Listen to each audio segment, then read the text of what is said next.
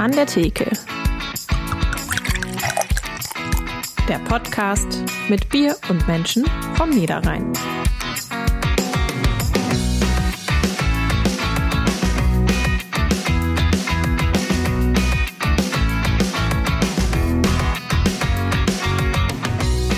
Was haben Königin Maus Toria, Roger Rabbit, Jafar und Lilo gemeinsam? Na? Hm? Na? Genau, den Zeichner. Wir freuen uns heute in aller Herrgottsfrühe auf den Walt Disney Zeichner Andreas Dea. Und damit hallo und herzlich willkommen zu An der Theke, dem Podcast der NAZ. Wir treffen uns hier in jeder Folge mit einem interessanten Gast vom Niederrhein, trinken gemeinsam ein regionales Bier und kommen darüber ins Plaudern. Mein Name ist Sarah Schurmann, ich bin Niederrhein-Redakteurin der NAZ. Mein Name ist Markus Lenzen, ich bin ehemaliger Gastwirt und trinke gerne Bier. Markus, kannst du dich noch an deinen ersten Disney-Film erinnern? Letzte Folge war die letzte Mal im Museum. Jetzt mein, mein erster Disney-Film. Hast du eine Ahnung, wie lange das her ist? Ein bisschen vielleicht. Also der, der, der also ich habe, ich habe, ich habe natürlich die alten alle gesehen. Ich habe Bambi gesehen, ich habe Pinocchio gesehen. Äh, ich weiß, da hatte ich so ein, so ein Bilderbuch zu Merlin und Mim, den habe ich geliebt. Und ich bin so alt, ich habe Bernhard und Bianca 1977 im Kino gesehen mit meinem Vater. Das, das, das weiß, das weiß ich auch noch. Da, da hatte ich auch ein, damit so mit so Klebebildchen, das hatte ich vollständig. Aber der erste, muss ich lügen, tut mir leid.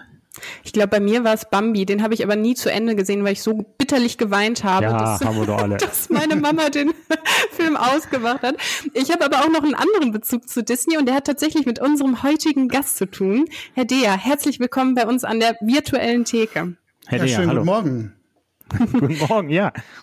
Herr Dea, wir haben uns nämlich mal persönlich getroffen. Als Beweis habe ich hier mal einen alten Zeitungsartikel hervorgekramt.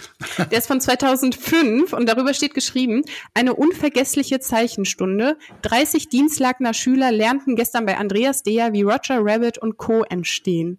Ja, und unter diesen 30 Kindern und Jugendlichen war auch ich, wie man auf dem großen Foto erkennen kann. Da war ich zwölf Jahre alt.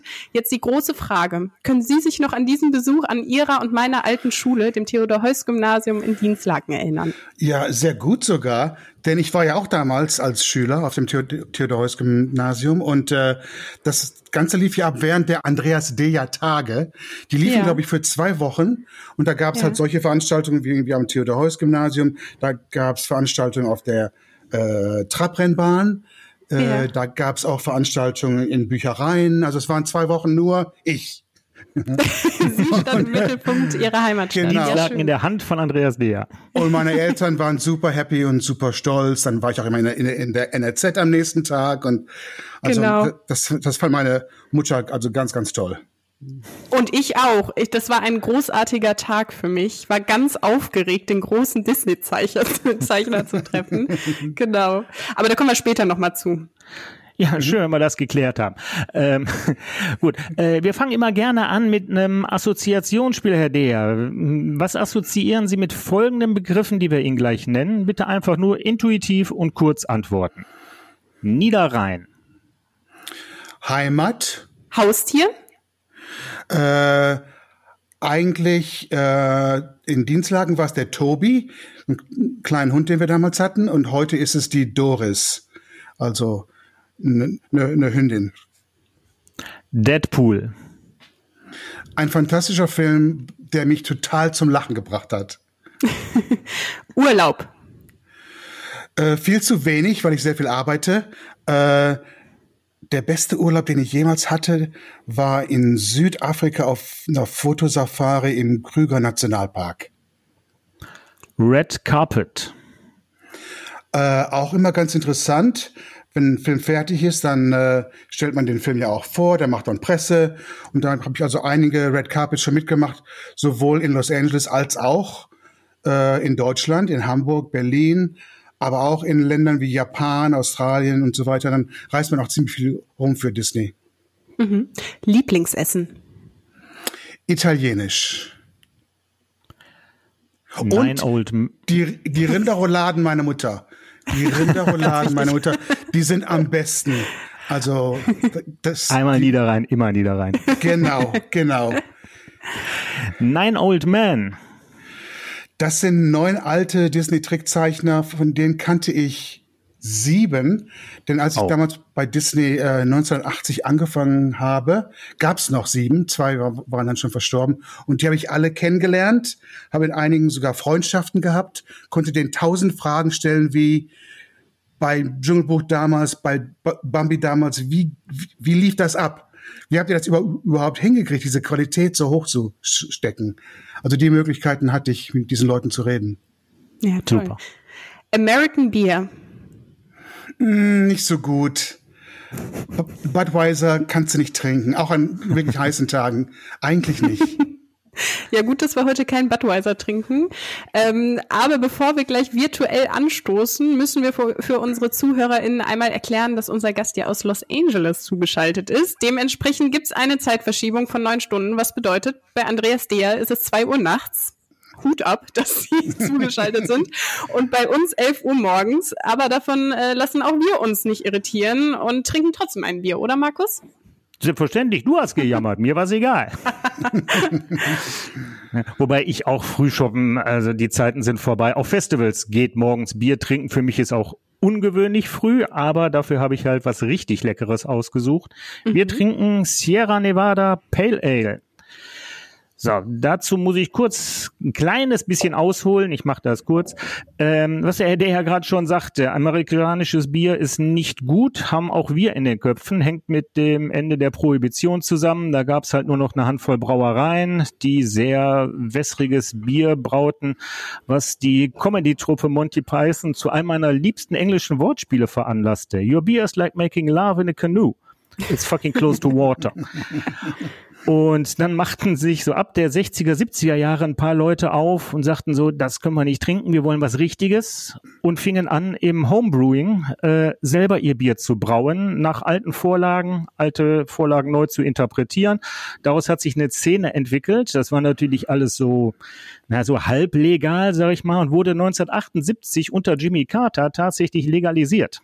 Und daraufhin explodierte das Ganze. Das nennt sich dann heute die Craft Beer Revolution. Und einer der Pioniere war Ken Grossman. Der hat 1980 in Chico, Kalifornien, nördlich von ihrem Wohnort, Herr Dea, die Sierra Nevada Brauerei gegründet. So, und jetzt haben wir alle ganz schön Durst gekriegt. Ich würde sagen, wir machen das Bier mal auf. Mal bei uns in einer, in einer Dose. Herr einer Sie haben, glaube ich, Dose. eine Flasche, ne? Ich habe ich hab die Flasche äh, mit dem schönen Label. Übrigens die Dose, das ist keine Abwertung, in Deutschland auch schlecht beleumundet. Ähm, für hochgehopfte und qualitativ hochwertige Biere ist die Dose tatsächlich das beste Aufbewahrungsmittel. So, wir schauen mal, was wir uns eingeschüttet haben. Das ist eine tiefe Bernsteinfarbe, hat einen leichten Rotstich. Der Schaum ist für ein Ale bisschen grobporig, fällt bei mir auch recht schnell zusammen. Mhm, bei mir auch. Und wenn du mal ein bisschen ins Licht hältst, da siehst du eine leichte Hefetrübung. Ja, stimmt. Das kommt daher, Sierra Nevada, wenn die abfüllen, es gibt immer noch ein ganz bisschen Hefe mit in die Flasche, ähm, damit das Bier nochmal nachgären kann. In der Flasche reift's also nochmal, ein bisschen Restwürze wird noch weiter, weiter vergoren. So, beim Aufmachen, also ich hab's schon gerochen. Ne? Nimm mal eine Nase. Sehr fruchtig, finde ich. Das ist richtig fruchtig. Hier schlägt die Frucht voll durch, wie sie soll.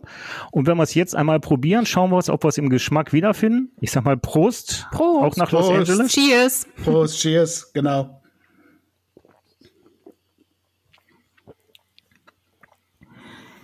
Ja, am Anfang langsam. schmeckt's total fruchtig und hinten eher, also am Ende eher herb bitter, ne? Finde ich. Ich finde es eigentlich ein bisschen süßlich. Ja, zum, im Antrunk. Hast du, habt, habt ihr euch Verkostungen durchgelesen oder ist das Nee. wirklich? Weil es tats ist tatsächlich, ist genau so. Im Antrunk ist es schön vollmundig, ist voluminös, hat eine milde Kohlensäure, hat eine schöne Süße, für ein Pale Ale einen sehr kräftigen Malzkörper. Und erst dann, erst dann kommt, erst dann kommt der Hopfen. Die ganze Zeit bleibt eine gewisse Fruchtigkeit erhalten. Ähm, und hinten im Nachgang kommt dann die bittere, die kommt von hinten, liegen die Geschmacksnerven, die hinten liegen, äh, nehmen die bittere auf und im zweiten kommt dann äh, die Hopfenbittere. Und im Abgang mit ein bisschen Erfahrung mh, schmeckt man noch ein bisschen Pinienharz, also so, ein- so ein bisschen Ui. so leicht, so einen leicht harzigen Ton hat's. Kommt hier davon, das war der erste große Auftritt des Hopfens Cascade 1980. Ähm, der war bis dahin relativ unbekannt, aber der bringt hier die fruchtigen Noten und dieses bisschen, dieses leichte Pinienharz und ist bis heute äh, ein absoluter Starhopfen im Craftbeer-Bereich, halt wegen seiner massiv hopfigen Note. Ähm, ist das meistverkaufte Bier der Sierra Nevada und als der meistverkauften Craft-Biere in den USA. Ich denke mal, nachher erzähle ich vielleicht noch ein bisschen was zur Brauerei, aber jetzt erstmal weiter mit unserem Gast. Genau. Herr Deja, Sie haben ja schon, oder ich habe schon verraten, dass wir beide in Dienstlaken aufgewachsen sind. Deshalb waren mhm. Sie wahrscheinlich genauso wie ich regelmäßig als Kind in der Lichtburg. Das ist das Dienstlakener Kino. Haben Sie dort auch Ihren ersten Disney-Film gesehen? Da habe ich damals meinen ersten Disney-Film gesehen. Da war die Lichtburg noch ein großes Kino. Das ist ja heute mehr mhm. aufgeteilt in mehrere, mehrere kleinere Säle. Mhm. Säle. Und, äh, und das war das Dschungelbuch. Und das war eine okay. lebensveränderte Erfahrung. Also nach der Vorstellung wollte ich das machen. Also ich wusste sofort mit, mit elf Jahren, da will ich hin und das will ich machen. Das, das war also quasi der, äh, der Auslöser von, dass Sie sich mhm. schon mit elf Jahren bei Disney beworben haben, ne? Nicht beworben. Ich habe dann, äh, ich, also ich war, ich war elf, als ich den Film zum ersten Mal gesehen habe. Habe dann mit zwölf, glaube ich, einen Brief geschrieben an die Disney Studios Los Angeles und das kam auch an äh, ohne Postleitzahl, wusste ich ja alles gar nicht. Und, und mein Englischlehrer, Herr Collins, äh, vom Theodor Heuss Gymnasium half mir, diese Fragen aufzusetzen. Wie kann ich mich hier ausbilden äh, in Deutschland, um mal irgendwann einmal bei euch zu arbeiten? Empfehlt ihr irgendwelche besonderen Schulen und so weiter und habe den Brief dann weggeschickt und dann kam so nach zwei drei Wochen kam eine Antwort und allein schon dieser Briefumschlag mit dieser berühmten Mickey Mouse links oben, Walt Disney Ach, Productions, cool. da geht das Herz natürlich erstmal so. Also äh, wie von Hogwarts. Macht, ja, wirklich, wirklich. Das war also Walt Disney, aber wirklich Walt Disney in der Hand. Ne? Ja. Und dann äh, äh, haben die mir auch die Fragen beantwortet und äh, haben die die, die Tipps, die waren wirklich, wirklich gut und, und, und wichtig für mich damals in dem Alter. Die sagt mir nämlich, wenn du dich mal bei uns bewerben willst später, bitte schicke uns keine Zeichnungen von Mickey Mouse und Pluto und Donald Duck. Das können wir dir alles beibringen später. Du musst erstmal Künstler werden. Also zur Kunstschule gehen. Du musst die menschliche Figur zeichnen können. Wenn du älter bist, äh, musst du äh, Aktzeichnen machen. Äh, auch sehr, sehr viele Tiere zeichnen im Zoo und nicht nur ein, zwei Mal, sondern ständig. Also wirklich ein Spezialist werden, äh, was also Tiere anbelangt, äh, die Anatomie der Tiere, wie die sich bewegen und halt Menschen beobachten auch. Und das hat mir erst, war mir das ein bisschen unklar, weil ich dachte, wenn ich die Zeichentrickfiguren zeichnen kann, dann reicht das doch eigentlich. Aber dann habe ich auch eine Wiederaufführung in der Lichtburg gesehen von Bambi. Mhm. Äh, das war so ein Jahr später. Und dann, dann ging dann Bambi so ganz wackelig äh, auf der Leinwand und dann, dann, dann war es mir irgendwie auf, auf, auf einmal klar, wer das gezeichnet hat, der, der musste ja wissen, äh, wo wo äh, äh, äh, die Füße sind, die Beine, die die die Ribcage, wie heißt das auf Deutsch, der der Rippen Brustkasten, Rippenbogen, ne? Brust, hm? Brustkorb, Brustkasten, Brustkorb ist, wie, wie, wie, wie der Hals sich verbindet mit dem Kopf. Das muss ich alles wissen, sonst kann ich es ja gar nicht zeichnen. Und dann war mir das alles klar, dass ich erstmal diese ganzen realistischen Kunststudien machen muss, um man, um dann irgendwann mal da anzufangen bei Disney. Mhm. Das heißt, ähm, Kunst war dann auch Ihr Lieblingsfach in der Schule oder wie haben Sie sich sonst noch auf die Ausbildung zum Trickfilmzeichner vorbereitet?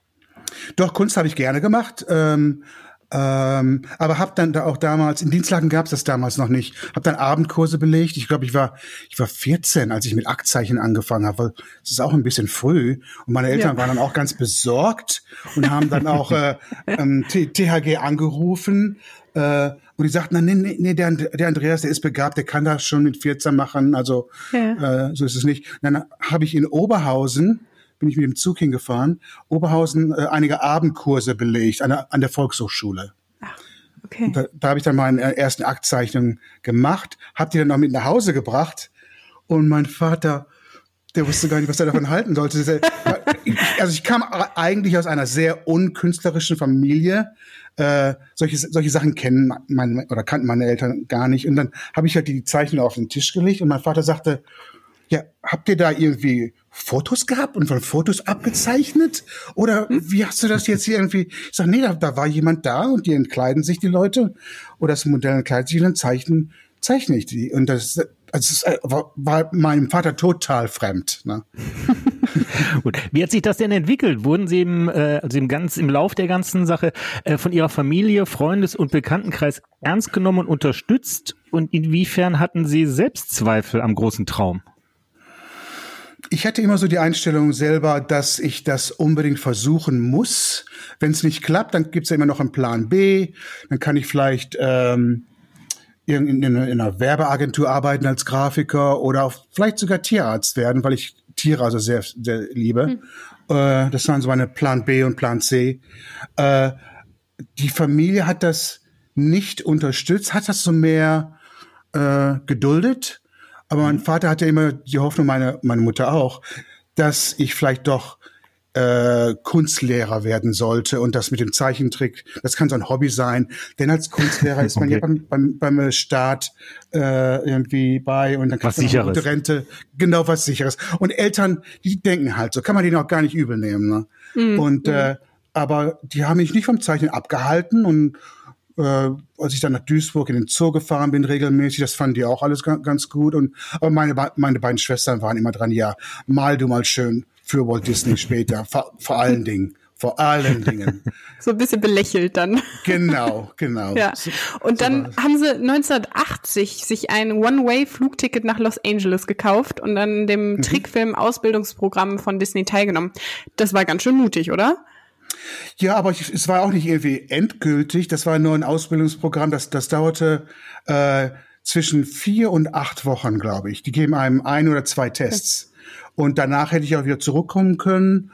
Aber naja, danach waren es dann halt 41 Jahre sind es jetzt her. Ne? Also von Verrückt, 1980 ja. bis ja. Also äh, es war sowieso. Ich muss euch eine kurze Geschichte erzählen. Also für meine Eltern war es wirklich sehr sehr fremd. Ne?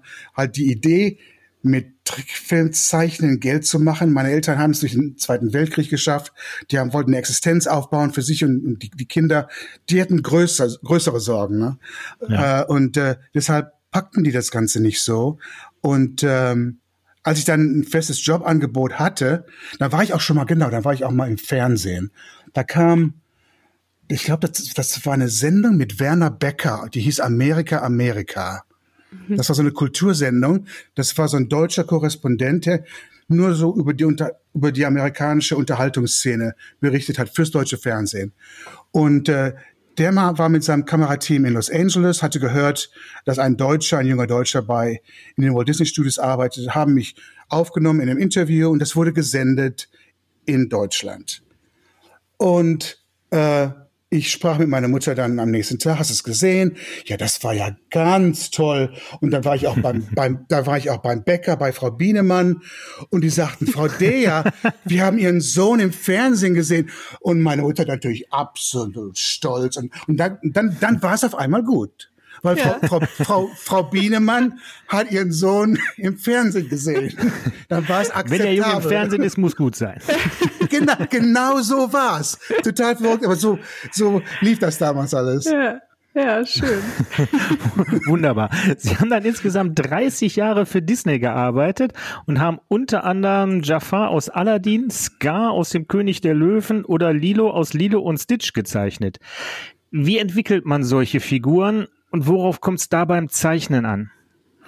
Das ist eigentlich eine große Teamsache. Also ich kann da eigentlich nicht sagen, das ist meine Figur, die habe ich, ich gemacht. Es gibt ja auch immer einen Schauspieler oder eine Schauspielerin, die die Stimme dazu macht. Das ist auch mal eine, ein großer Teil, Teil der Figurenentwicklung. Und dann gibt's auch Leute, die, die die Story bearbeiten. Die arbeiten eigentlich an dem no, neuen Film oder an dem neuen Projekt zuerst. Also die, die machen die Storyboards fertig. Das sind so riesengroße Comic-Strips wo man also Zeichen für Zeichen beschreibt, was da passiert, äh, wie die Figuren sich verhalten, was die Figuren schon sagen, wird schon au aufgeschrieben. Und dann komme ich hinzu, schaue mir das an und kriege dann so eine grobe Vorstellung, wer die Figur ist, wie die Figur sich in die Story hineinfügt, wie die Figur sich zu anderen Figuren verhält. Und dann fange ich mit, so mit so ersten Skribbeln an, mit ersten Figurenentwürfen. Und dann geht's zur Animation, zum Trickfilmtechnik. Das heißt aber, die Urfigur ist eigentlich schon da, bevor sie anfangen. Aber nur ganz, ganz grob. Und äh, Ah, manchmal, okay. ma manchmal verändere ich die auch sehr, denn Ja. ich muss dann eine Figur entwickeln, mit der ich bequem äh, sein kann und die ich auch wirklich zeichnen mag. Wenn es irgendwie vom Stil her eine Figur ist, die mir nicht liegt oder wo ich meine, die sollte anders aussehen, dann kann ich das, die auch nicht gut animieren. Ne? Aber das, da spricht man sich im, im Team ab, da gehen also Skizzen hierhin, dahin. Und aber le letzten Endes muss ich mich doch entsche- entscheiden, wie die Figur aussieht. Und die Bewegung ist sowieso die Schauspielerei, die ich dann mache. Denn die Figur muss ja schauspielern. Und das, Ja. das, das, das bin ich. Mhm. Ja, gehen wir jetzt mal ein bisschen intensiver auf diesen Prozess des Animierens ein. Ich habe gelesen, man braucht so pro Sekunde 12 bis 24 Bilder. Wie viele Sekunden Film schafft man denn da so an einem Tag? Oder ähm, zeichnen Sie dann auch zusammen mit anderen? Das ist auch wieder eine, eine Teamsache. Ähm, ja, wie viele Sekunden am Tag? Das hängt immer davon ab, wie kompliziert die Szene ist. Ähm, Ob es nur eine Großaufnahme ist, der Kopf, dann ist es ein bisschen weniger Arbeit. Dann habe ich die Hände nicht und den Körper nicht. Es geht dann ein bisschen schneller. Ähm, Wenn es eine Action-Szene ist, wo, wo die Figur also läuft und sich sehr schnell bewegt, dann muss ich wirklich 24 Bilder pro Sekunde äh, machen. Aber die mache ich auch nicht alle. Ich mache nur die Hauptphasen oder die Eckphasen.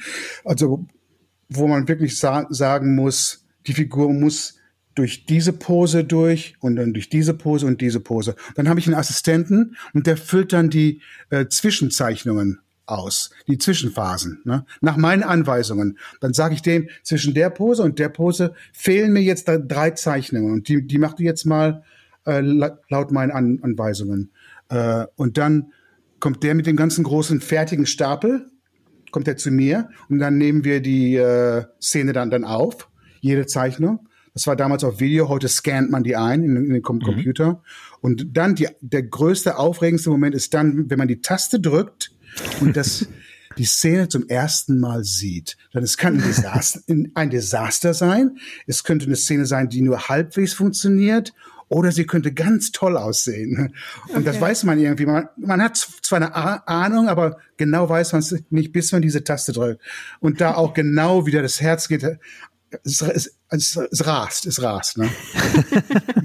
Jedes Mal.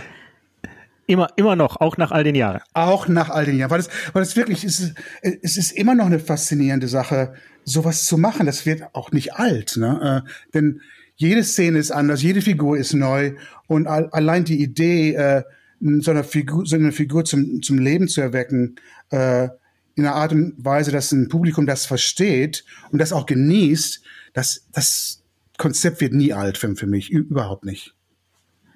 Sie haben es vorhin schon kurz angesprochen. Wie eng arbeiten Sie als Zeichner und Animateur mit den Sprechern und Sprecherinnen zusammen, damit das alles passt? Also die Sprachaufnahmen werden im Studio gemacht, meistens bei Disney selbst. Manchmal sind wir aber auch woanders. Im König der Löwen mit Jeremy Irons, der war der, der Originalsprecher, haben wir auch einige Tonaufnahmen in London gemacht, weil er damals Theater da gemacht hat und konnte nicht nach Lo- Los Angeles kommen. Also die werden schon im Studio gemacht. Da sind dann Tontechniker, die beiden Regisseure, sind meistens zwei Regisseure pro Film, äh, die sind dann auch da. Aber ich auch. Und ich kann dann auch äh, Vorschläge machen und so weiter. Aber ähm, wenn ich mich da an Sky erinnere, das war so genial, wie der diese, diese Dialoge gelesen hat. Ich habe dann hinterher gesagt, der Jeremy Irons, der kann ein Telefonbuch lesen und ich würde das animieren wollen, weil da der, der hat, der hat eine Art mit, mit der Be- Betonung, mit der, der Betonung und irgendwie Wort, mit dem, mit dem Wort, äh, Schatz üb überhaupt. Der, also der kann auch schlechten Dialog wirklich gut lesen. Ne? Äh, also, also es war, es war, obwohl er ganz bescheiden war, der guckte mich dann auch damals an und sagte dann irgendwas, was Scar dann sagen würde: Simba, you're in trouble now. Und dann how was that? How, how was that? Ah, Es war total toll, total toll. Also gar nicht irgendwie, gar nicht Superstar oder so. So war auch ein totales Team-Member und so weiter. Es war ganz, ganz toll, mit dem zu arbeiten. Und dann habe ich auch die deutsche Stimme später kennengelernt. Bei der äh, Synchron ist es ja dann wieder anders, wenn, wenn dann die äh, deutsche Stimmen, deutsche Schauspieler die äh, äh, Sprachaufnahmen machen. Das, das, das war in Deutschland der Thomas Fritsch. Und den, den habe ich kennengelernt in Berlin, in Berlin bei der, bei der König der Löwen Uraufführung. Äh, man merkt ihnen schon den, den Enthusiasmus an, was ihre Figur angeht. Und wenn sie jetzt, ich sag mal, bei der Uraufführung da sitzen und sehen jetzt zum ersten Mal so komplett ihre Figur mit Stimme und Musik in Aktion, entwickelt man da ein Vatergefühl, so das meiner? Ja, doch ein bisschen. Also Stolz ist schon spielt schon eine ziemlich große Rolle und und vor allen Dingen, wenn die wenn die Leute richtig reagieren, wenn sie lachen, wenn sie lachen sollen und nicht lachen und nicht lachen, wenn es irgendwie traurig sein sollte. Ne? Also wenn die Leute richtig reagieren, äh, es ist schon äh, äh, es ist es ist wahnsinnig eigentlich. Ich kann mich da an eine Testvorführung erinnern an äh, das, da ging es um die Schöne und das Biest. Und die war mhm. aber hier in, in, einem Stadtteil von Los Angeles. Wir waren so halb fertig mit dem Film, aber haben dann schon Testvorführungen, um zu ja. sehen, wie, wie das Publikum da, darauf re reagiert. Und da gab's ähm, eine in Westwood, das ist ein Stadtteil von Los Angeles. Und äh, da kam halt, äh, da, da saßen zwei Teenage-Mädchen vor mir. Und ähm, dann kam diese Szene endlich, die ich gemacht habe, diese Sequenz, wo Gaston einfach nach äh, Bells Haus, der geht einfach ins Haus rein und sagt ja einfach, äh, dass er sie heiraten wird. Der, der, der stellt gar nicht mal die Frage. Der sagt einfach nur, dass die beiden heiraten werden, dass sie so und so viele Kinder haben werden. Und so ist es eben. Und da, ähm, also so ganz von sich voreingenommen. Und ein, einer dieser, dieser Mädchen flüsterte dann zum anderen und sagte, I dated him last year. Also sie, sie, hatte, sie hatte einen Freund, der, der ähnlich war letztes Jahr. Und da habe ich mir so richtig, das, es, es kommt an, es kommt an, es ist gut. Ja, schön. Haben Sie denn eine Lieblingsfigur? Ähm, habe ich eigentlich nicht, weil ich mag die Figuren eigentlich so für aus, aus, aus verschiedenen Gründen. Also Roger Rabbit habe ich gerne animiert und gerne gezeichnet, weil die Figur so cartoony ist, die kann man dehnen, so wie Gummi. Ne? Und, ja. und wir äh, nennen das Squash und Stretch äh, in, der, in dem Medium. Also äh, was auch furchtbar Spaß macht, die habe ich sehr gerne gezeichnet. Äh, vom Schauspielerischen her halt Scar, weil der wirklich ein Bösewicht war, der auch intelligent war was eine, was eine ziemlich gefährliche Kombination ist. Und, da ähm, muss ich mal kurz einwerfen, dass in diesem Workshop, den ich ja gerade schon erwähnt habe, dass Sie da meine Augen oder die Augen meines Scars gezeichnet haben, weil ich es einfach nicht hinbekommen habe, dass Sie so böse gucken. und dann haben Sie gesagt, ja, gib mal eben her und dann haben Sie die Augen gezeichnet. und, und es sah direkt hab, toll aus, also faszinierend. Ja. Ja. Nee, böse Augen. Bei, bei dem Scar war es oft, dass äh, die Augenbrauen runterkommen, um so dieses Böse zu zeigen, aber auch, aber auch das äh, obere Augenlid kommt so klein wenig runter, was so ein bisschen die Arroganz zeigt. Ne? Okay, das ist so typisch ja. für den Scar. Ja. Hängt das, ja, hängt das, das Bild bei dir? Sagen. Ja, ich habe, also ich habe es irgendwo und ich habe schon überall gesucht. Also irgendwo muss es eben sein und meine Mama habe ich auch schon beauftragt, nochmal auf dem Dachboden nachzugucken. Ich werde nochmal auf, auf die Suche gehen. ja. Aber irgendwie hat man sie alle lieb, seine Figuren, oder? Doch, irgendwie alle. Auch die Lilo, äh, es war eine ganz andere Figur. Und das ist ja, das ist ja das Tolle am Trickfilmzeichnen. Oder ein Trickfilmzeichner kann nicht nur Rollen annehmen wie ein Realschauspieler, die können ja auch nur Rollen an, annehmen, so wie sie aussehen. Ne? Mhm. Also man kann da mit Make-up und so weiter kann man natürlich einiges machen und ein anderer Typ werden. Aber ich kann wirklich äh, einen Löwen animieren, ich kann, ich kann einen bösen Visier animieren, ich kann ein kleines Mädchen aus Hawaii, ich kann ja alles machen. Ne? Also, da gibt's da keine Beschränkungen. Und das ist das Tolle am Trickfilmzeichen, dass ich in total, total unterschiedliche Rollen sehr unterschiedliche Rollen reinschlüpfen kann. Und bei der Lido, das war so richtig irgendwie herzergreifend. Da gab's Szenen, weil sie ja adoptiert werden soll. Weil ihre, ihre Schwester kann ja nicht auf sie aufpassen oder, oder versucht zumindest.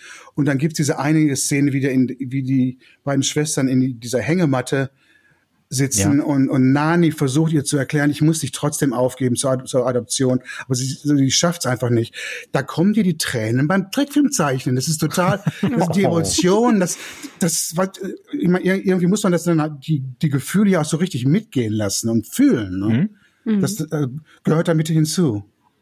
Ich kann, ja gut, das ist vielleicht vergleichbar von einem Schauspieler, der so in der Rolle dann auch drin ist, dass er sich gar nicht anstrengen muss, dass ihm die Tränen kommen, sondern wenn er drin ist, die automatisch kommen manchmal. Also, äh also unser, unser Beruf ist wirklich sehr ähnlich wie ein Realschauspieler. Wir kriegen das ja, Drehbuch, wir kriegen das Storyboard, wir müssen uns äh, wir müssen die Story kennen, wir müssen die Figur kennenlernen und dann halt die Figur zum Leben erwecken. Sehr, sehr ähnlich. Und da Sie das sehr gut gemacht haben, offensichtlich auch in den Augen Ihres Arbeitgebers, wurden Sie 2015 von Disney als Disney Legend ausgezeichnet. 2020 tauchten Sie in der Disney Plus Serie Prop Culture neben Ihrer eigenen Trickfigur Roger Rabbit auf. Wie stolz sind Sie in solchen Momenten, dass sich Ihr Kindheitstraum wirklich erfüllt hat? Denkt man da zurück? Ja, das, ist, das war schon ein Kneif-Moment, das Ganze mit dieser Disney-Legend-Sache. Denn, denn vor mir waren es ja immer diese älteren Leute, die für Walt Disney gearbeitet haben, die alten Zeichner, Leute, die Disneyland entwickelt haben. Und dann haben die mich auf einmal vorgeschlagen. Also es war schon, das war schon surreal. Und dann geht man auch mh, hm, dieses Convention Center, das ist in Anaheim bei uns hier. Und äh, die anderen Leute, die auch mit mir nominiert worden sind oder nicht nominiert worden sind, die den, in dem Jahr den Disney Legend Preis gewonnen haben, das war George Lucas, das war Johnny Depp. Es war also eine richtige namenhafte Auswahl. Und der äh, George Lucas, der saß dann auch neben mir im Publikum und dann macht man halt so ein bisschen Smalltalk mit George Lucas mal ab und zu. Ne? Also es ist, ist schon, schon, schon verrückt. Aber ja. was mir, was mir sehr, sehr wichtig war, dass ich ähm, eine Rede halte. Also jeder wird halt auf, auf die Bühne gebeten, äh, einer nach dem anderen halt und muss dann halt ein paar Worte sagen. Und ich wollte wirklich, ich wollte nichts Blödes sagen, nichts Arrogantes, sondern wirklich was irgendwie ehrlich ist. Ich, ich, ich habe auch irgendwie keine Rede vorbereitet, nur so ein paar, so ein paar Keynotes, so ein paar, so ein paar Sachen, über die ich gerne sprechen möchte, eventuell, wenn es dazu kommt. Und da waren lustige Sachen mit dabei und herzergreifende Sachen. Und äh, ich habe es, glaube ich, hin, es war 8000 Leuten. Ne? Boah. Es ist 8000 Leute. Bob Iger, der, der Chef von Disney, stellt einen vor. Wie gesagt, da sitzt da unten George Lucas mit seiner Tochter.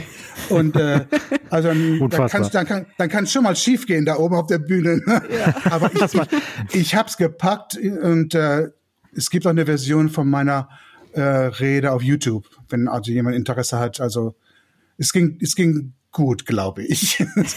ja, müssen wir uns mal anschauen. Sehr gut, aufregend.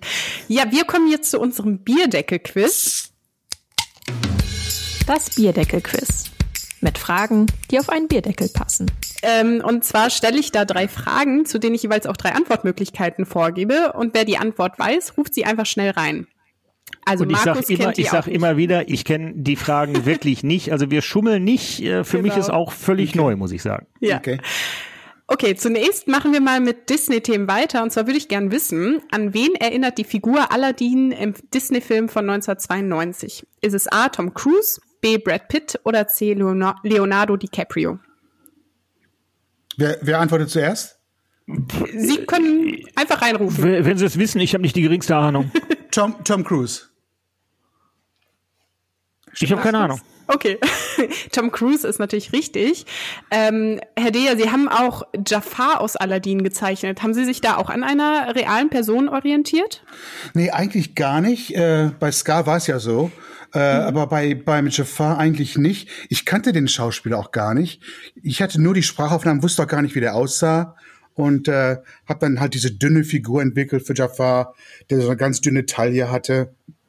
Mhm. Und äh, dann kam der Schauspieler, das war so das ist ein Broadway-Schauspieler, der kam mal ins Studio für äh, neue Sprachaufnahmen. Das war so ein so ein runder, dicklicher äh, Typ und dann genau das Gegenteil. hat der genau das Gegenteil hat er sich mir vorgestellt. Ich, gesagt, ich kann das im, im Augenblick kann ich jetzt ihre Stimme nicht so wahrnehmen, dass also das funktioniert irgendwie nicht. Da brauche ich jetzt erstmal ein bisschen Zeit. Ne? aber aber der, der hatte eine ganz tolle Stimme gehabt. Also es ist wirklich, ja. äh, die, die Figur muss nicht immer so aussehen wie der, wie der Schauspieler ja. oder die Schauspieler.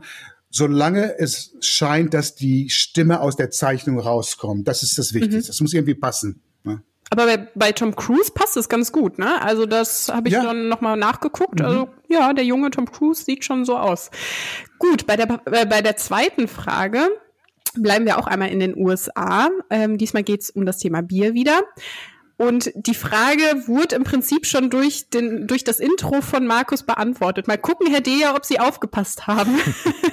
Und zwar lautet sie, wer erlaubte erstmals das Homebrewing? Ist es A. George Washington, B. Jimmy Carter oder C. Ronald Reagan? Jimmy Carter. Richtig. Hat er aufgepasst. Super. Ja, super. Sei Dank. Sehr gut. Genau, und bei der dritten Frage, die auch gleichzeitig die letzte ist, ähm, müsst ihr nur mit Ja oder Nein antworten. Bier auf Wein, das lass sein, oder Wein auf Bier, das rate ich dir. Stimmt's oder stimmt's nicht? Blödsinn. Das, bei mir stimmt das. also, ich kann jetzt nach, nach, nach diesem Bier später kann ich auch noch ein Glas Wein haben, aber umgekehrt geht das nicht. Oh, das Also ist na- ja na- interessant. Nach, nach, nach meiner Erfahrung. Also, Okay. Es ist Also- aber nicht wissenschaftlich bewiesen, das kann ich Ihnen versichern. Okay, Aber seinen okay. Ursprung hat der Trinkspruch äh, im Mittelalter, wo er die sozialen Unterschiede symbolisierte. Bier galt damals als Getränk der einfachen Stände, Wein hingegen war einer elitären Oberschicht vorbehalten.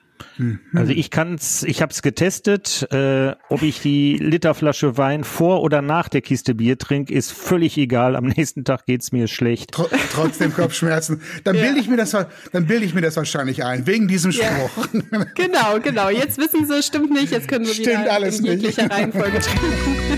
So, wie schmeckt euch denn das Pale Ale? Sehr gut. Ja, ich, ja, ich sehr muss gut. mal wieder hier einen Schluck nehmen. Ja, wenn einer Also einen Schluck nimmt, nehmen alle noch einen Schluck. Machen wir. Und ich wollte noch ein ganz kleines bisschen was, weil wenn wir hier schon mal eine amerikanische Brauerei haben, möchte ich mal eine Lanze brechen dafür, dass in Amerika durchaus inzwischen sehr, sehr gutes Bier gibt. Stichwort Craft Beer Revolution. Habe ich vorhin schon ganz kurz angerissen. Äh, Ken Grossman gründete Sierra Nevada 1980, ähm, hatte allerdings, gab halt, ne, es gab kein Internet, man konnte sich nicht mal eben eine Brauanlage kaufen. Erste selbstgebaute Anlage bestand aus ausrangierten alten Molkereigeräten, wie auch immer er das gemacht hat. Sein erster, sein erster äh, Versuch, ein Bier zu brauen, war ein Stout, weil er dachte, er braucht was Kräftiges, um die Anlage zu testen. Und der zweite Versuch war direkt dieses Pale Ale. Und im zehnten Versuch hat er die finale Version, die es bis heute gibt, äh, ja quasi erfunden äh, und beibehalten. Wen das interessiert, der kann das Rezept dafür, stellt die Brauerei online. Man kann es zu Hause nachbrauen, wenn man möchte, unter sierranevada.com. Die Seite ist extrem sehenswert. Dort gibt es zurzeit 26 unterschiedliche Biere, die die Brauerei macht. Äh, kann man sich angucken. Unter anderem halt auch das Rezept für dieses Pale Ale. Seine erste richtige Brauanlage kaufte Ken Grossman, glaubt's kaum, in Deutschland. Eine ausrangierte Anlage, die hat er sich bestellt, konnte sich gerade noch die äh, Transportkosten leisten in die Staaten, hatte aber überhaupt keine Möglichkeit, die aufzubauen. Und hat also 1983 weiter mit seinen Molkereigeräten gebraut, so 30 bis 35 Hektoliter in der Woche bis er dann 87 die Räumlichkeiten an der 20. Straße in Chico bezogen hat, wo die Brauerei bis heute steht und seine deutsche Anlage aufbauen, kon äh, aufbauen konnte. Aufbauen konnte, ist auch schön. Und seitdem dann plötzlich äh, sein, sein Ausstoß steigern konnte auf 14.000 Hektoliter pro Jahr. Derzeit macht die Brauerei Stand 2018 850.000 Hektoliter im Jahr, ist die zehntgrößte größte Brauerei der USA als Craftbeer-Brauerei. Und im Craftbeer-Bereich belegt sie Platz drei. Ich empfehle dringend, die Seite zu besuchen. Das ist sehr unterhaltsam, was sie jetzt mit ihren Bieren in der Präsentation machen. Und da die inzwischen doch den Aus, äh, Ausstoß so erhöht haben, kriegt man die auch mehr oder weniger problemlos in Deutschland. Testet euch einfach mal durch, lohnt sich. Ja, haben wir ja bewiesen, dass wir das auch hier kaufen konnten, das Bier. Ne? Das war, glaube ich, kein Problem. Völlig einfach. Ja. So, Herr Deher, jetzt kommen wir aber wieder zurück zu Ihnen. Sie haben 2010 Disney verlassen. Was war denn der Grund dafür? Also der einzige Grund war eben der, dass sie sich bei Disney vollkommen umgestellt haben auf com computeranimierte Filme. Und äh, das ist halt eine Art von Trickfilm, die mich nicht sehr interessiert, die mich auch nicht ergreift und die mich auch nicht, gar nicht braucht als, als äh, Trickfilmer. Äh, insofern haben wir uns dann getrennt, aber auf sehr freundschaftlicher Weise. Ich habe Disney verstanden, weil weil die äh, computeranimierten Filme haben ja ein riesengroßes Boxoffice, die machen ja jede Menge Geld und das verstehe ich halt vom geschäftlichen äh, Grund halt. Aber die haben mich auch verstanden, weil die die kennen mich und wissen ganz a- auch, dass ich ein Zeichner bin und immer zeichnen werde. Insofern sind wir also sehr freundlich auseinandergegangen und äh, ja, so war es dann halt. Ne? Also äh, äh, ich habe dann auch aber äh, meine eigene Firma aufgemacht, weil ich weil ich wusste, dass ich noch mehr äh, äh, zu bieten habe, äh, was also Trickfilm an, anbelangt und habe dann mit einem Projekt angefangen, mit dem ich jetzt fast zu Ende bin. Nach ziemlich vielen Jahren, das sind glaube ich acht oder neun Jahre. Es ist ein halbstündiger Film, handgezeichnet wow. und der heißt Muschka und der handelt von einem russischen Mädchen, die einen sibirischen Tiger aufzieht und als der dann groß wird, äh, erfährt das Mädchen, dass es da in, in Sibirien, wo sie ist, äh, Menschen gibt, die den Tiger töten wollen und, und, und verkaufen wollen auf dem Schwarzmarkt. Ne? Oh. Und um ihn dann zu retten, sieht sie halt die, die einzige Möglichkeit, diesen Tiger, diesen großen Tiger wieder zurück äh, zu bringen in den Wald, wo sie ihn gefunden hat und der mit der Hoffnung, dass er dann ein wilder Tiger wird. Aber so ganz glatt geht das auch nicht ab. Das ist so, mhm. so so die Key-Worte von dem Film. Ne? Können also Sie denn schon verraten, wo man den Film sehen kann irgendwann? Ich nehme an, der wird auf Disney Plus erscheinen. Also, ah, okay. also ich habe ich hab schon ich habe schon Kontakte mit denen aufgenommen von Disney Plus. Die haben einen Trailer gesehen, den ich zusammengeschnitten habe. Die sind sehr interessiert. Also ich glaube, so in drei Wochen werde ich den meinen groben Schnitt von dem Film oder den fast fertigen Film halt eben zeigen und dann äh, schauen wir mal. Also ich nehme an auf Disney Plus. Also im Prinzip der Zeichentrickfilm hat durchaus noch Zukunft, auch in Zeiten der Computeranimation. Weil Sie sagten vorhin ja schon mal, das ist nicht tot zu kriegen, das Genre. Ist das ja. wirklich so? Es gibt ja äh, immer, immer Studenten auch, neue Leute, die mit diesen Filmen aufgewachsen sind und die sowas auch machen möchten. Das, also wenn ich an Kunstschulen mal äh, im Vorlesungen halte. Ich sehe das immer wieder, aber fragen, da fragen mich Leute, wie, wie sieht es eigentlich aus mit dem Zeichentrickfilm? Gibt's da, gibt's da später Jobs? Da muss ich leider sagen, das weiß ich nicht. Äh, aber wenn du Trickfilm zeichnen machen möchtest, anstatt Computeranimation, dann, dann mach das. Wenn du da irgendwie den Zugang zu hast und wenn das deine Passion ist, dann mach das auf jeden Fall. Das wird sich alles irgendwie später finden. Ob du dann deine eigenen unabhängigen Kurzfilme machst oder äh, irgendwie sich die ganze Situation wieder erholen wird später. Als ich damals bei Disney angefangen habe, 1980, 1980 sah es auch böse aus, denn die äh, hatten keine großen Erfolge. Der äh, Film der The Fox and the Hound, der hieß bei uns in Deutschland Kapp und Kapper. Da, ja. Der hat auch mhm. nicht so viel eingebracht und die wollten wirklich zumachen. Ne? Also es sah damals auch schon böse aus und dann hat sich alles wieder eingerenkt und äh, wir haben großartige Filme dann, dann, dann danach gemacht. Also man, man weiß irgendwie nie, wie es weitergehen wird. Aber ich kann diesen Leuten diesen den Enthusiasmus dafür haben, nicht davon, davon abraten, sowas hm. zu machen, ne? wenn wenn das halt ihre ihre Liebe ist. Da können Sie ja aus Erfahrung sprechen, dass man so den genau. Traum dann einfach ähm, leben muss. Ja, mhm. schön. Mhm. Sie leben mit Ihrem Partner zusammen. Der hat uns vor, vorab auch schon tatkräftig bei der Technik unterstützt. hat es Sie jemals gestört, dass Disney-Filme immer sehr konservative Rollenbilder vermittelt haben? Immerhin kam erst im vergangenen Jahr mit Out der erste Film mit einer homosexuellen Hauptfigur raus. Mhm. Das verändert sich jetzt alles aber ziemlich schnell. Äh, mhm. ob, sowohl bei Disney als auch bei Pixar. Äh, äh, es kommt jetzt erst alles ein bisschen später. Also was, was äh, äh, äh, eine, eine Anstellung bei Disney bedeutet für mich, also ich kann einfach nur sagen, es ist eine ganz, ganz tolle Firma, was es also mit LG, LGBTQ angeht. Also die sind also ihren äh, äh, schwulen Angestellten ganz offen gegenüber. Und es spielt überhaupt keine Rolle, wer man ist oder, wie man orientiert ist. Die sind einfach da, daran interessiert, was du künstlerisch kannst. Das, mhm. das, das ist alles. The End. Das ist alles. Ne? Mhm. Also ich habe da nur gute Erfahrungen bei Disney gehabt. Mhm.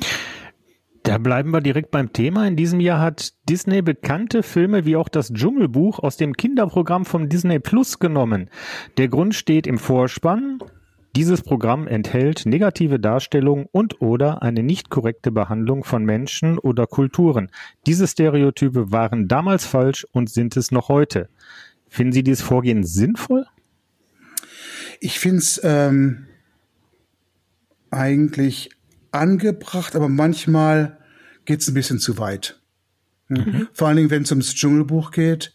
Ähm, ich verstehe nicht ganz genau, warum das fragwürdig ist beim, beim Dschungelbuch, denn es geht, glaube ich, um den King Louis, der so diese äh, Jazz-Nummer darbringt und vielleicht Diesen Affentanz, ne? Ja. diesen Affentanz macht, äh, äh, dass das irgendwelche schwarze Entertainer karikiert, obwohl die Stimme ist nicht schwarz von dem King Louis. Das war der Louis Prima. Äh, äh, also ich verstehe es manchmal nicht so ganz. Obwohl die Filme laufen noch, aber die haben diesen Dis Disclaimer auf Disney Plus. Ne? Die haben die nicht, die haben die nicht rausgenommen. Nee, aber im Ah, okay. Kinderprogramm. Also ich glaube, man kann den im normalen Erwachsenen, es gibt ja immer so einen Erwachsenen-Account Ah. und einen Kinder-Account. Und ich glaube, im. Kinder-Account kann, genau, kann man den Film nicht mehr gucken, aber Also, im mhm. Erwachsenen-Account. Genau. okay. Aber Sie würden schon sagen, so in Sachen Diversität tut sich einiges. Ähm, wie würden Doch, Sie denn doch, sagen, sehen so doch. die Filme in der Zukunft aus? Also es wird alles ein bisschen offener und diverser sein? Das ist jetzt so im, im Gang, das Ganze, diese, diese, diese, dieses Umdenken, ähm, das, das, das wird also auf jeden Fall so weitergehen. Auf, auf, auf, also wirklich auf jeden Fall. Sie haben als Ausgucker schon gesagt, Muschka ist fertig, wird wahrscheinlich auch bei Disney Plus laufen. Gibt's schon ein neues Projekt oder noch andere Sachen drumherum, die Sie aktuell bearbeiten? Ähm, ich äh, habe so ein paar skurrile Ideen für Kurzfilme, also sieben, sieben Minuten, sechs Minuten, siebenminütige Filme, die ich gerne machen würde. Ähm, die so ein bisschen verkorkst sind vom Humor, sondern den Humor, den, den ich halt, halt, halt habe. Äh, aber da, darüber hinaus nichts Größeres. Also, Okay, aber wir können gespannt sein. Und Sie Also- haben ja einen Blog, da schreiben Sie auch immer von Ihren neuesten Projekten, ne? Ja, genau. Und der Blog macht mir unheimlich viel Spaß. Mit dem habe hab ich damals sofort angefangen. Ich musste irgendwas machen, äh, wenn man dann von Disney weggeht. Und äh, weil ich halt so, so, ein, so eine Historie hatte, nicht nur wegen meiner, Ar wegen meiner Arbeit, aber auch die ganzen Leute, die ich kennengelernt hatte, die, diese alten Disney-Zeichner. Und das, das wollte ich alles kommunizieren auf meinem Blog, wusste aber nicht, ob das klappen würde, wegen Disney Legal. Denn die haben ja auch Anwälte und, und die Ja. können meinen Blog ja sofort lahmlegen. Aber ich habe dann damit ganz, ganz vorsichtig angefangen, habe dann auch, sag dann aber auch auf meinem Blog, dass alle Illustrationen hier Disney Copyright sind und die hier nur für educational and entertaining purposes, also für unterhaltende Zwecke und äh, erzieherische Erziehung. Zwecke dargestellt werden. Genau, so ich das. Und dann, äh, ich habe dann auch von denen damals nichts gehört und habe von denen immer noch nichts gehört. Bis auf einmal, da war ich auf einer, auf einer Disney-Party und da war eine Disney-Anwältin, die mit Copyright zu tun hatte. Und dann habe ich ihnen nur, nur erzählt, kennen Sie, kennen Sie meinen Blog? Und sie sagte, Honey, we love your blog. All the lawyers watch it. We watch it all the time. We learn so much. Ja, sehr gut. Ja, wunderbar. ja, also wie gesagt, wer mehr von Andreas Deher lesen und äh, sehen will, der kann da einfach mal gucken. Ähm, ja, so, mein Bier ist zwar noch nicht ganz leer, aber das schaffe ich um diese Uhrzeit einfach nicht. Wir sind trotzdem schon am Ende unserer Folge angelangt. Herr Deher, danke, dass Sie uns heute an der virtuellen Theke besucht haben und dafür sogar bis spät in die Nacht aufgeblieben sind. Super, danke schön. Ja, vielen, hat herz, vielen herzlichen Dank für die Einladung. Hat mir auch Ja. Spaß gemacht. Das freut uns. Bei uns geht's in zwei Wochen weiter. Dann treffen wir uns mit dem Comedian Benaisa Lamrubal. Ja, und wer mit uns zu Hause anstößen möchte, besorge sich für diese Folge eine Flasche Feldschlösschenmalz aus Hamminkeln. Wenn euch dieser Podcast gefallen hat an der Theke, würden wir uns freuen, wenn ihr ihn abonniert und eine gute Bewertung dalasst und ihn natürlich Freunden, Bekannten, Verwandten und eurem Nachbarn weiterempfehlt. Und wenn ihr uns ein direktes Feedback geben wollt oder wenn ihr Ideen für weitere Gäste habt, könnt ihr uns auch eine E-Mail schicken. Die Adresse lautet an der Theke at funkemedien.de. Herr Dea, nochmal ganz herzlichen Dank nach Los Angeles. Das war an der Theke mit Markus. Und Sarah, tschüss. Tschüss. Tschüss. Ein Podcast der NRZ.